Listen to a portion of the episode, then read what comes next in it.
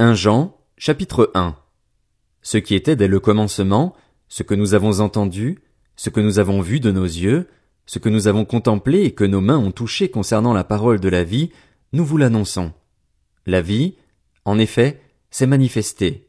Nous l'avons vue, nous en sommes témoins et nous vous l'annonçons, cette vie éternelle qui était auprès du Père et qui s'est manifestée à nous. Ce que nous avons vu et entendu, nous vous l'annonçons à vous aussi afin que vous aussi, vous soyez en communion avec nous. Or, c'est avec le Père et avec son Fils Jésus-Christ que nous sommes en communion, et nous vous écrivons cela afin que notre joie soit complète. Voici le message que nous avons entendu de lui et que nous vous annonçons. Dieu est lumière et il n'y a pas de ténèbres en lui. Si nous disons que nous sommes en communion avec lui tout en marchant dans les ténèbres, nous mentons et nous ne mettons pas la vérité en pratique. Mais si nous marchons dans la lumière, tout comme Dieu lui-même est dans la lumière, nous sommes en communion les uns avec les autres et le sang de Jésus-Christ son Fils nous purifie de tout péché.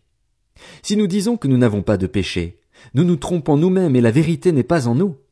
Si nous reconnaissons nos péchés, il est fidèle et juste pour nous les pardonner et pour nous purifier de tout mal.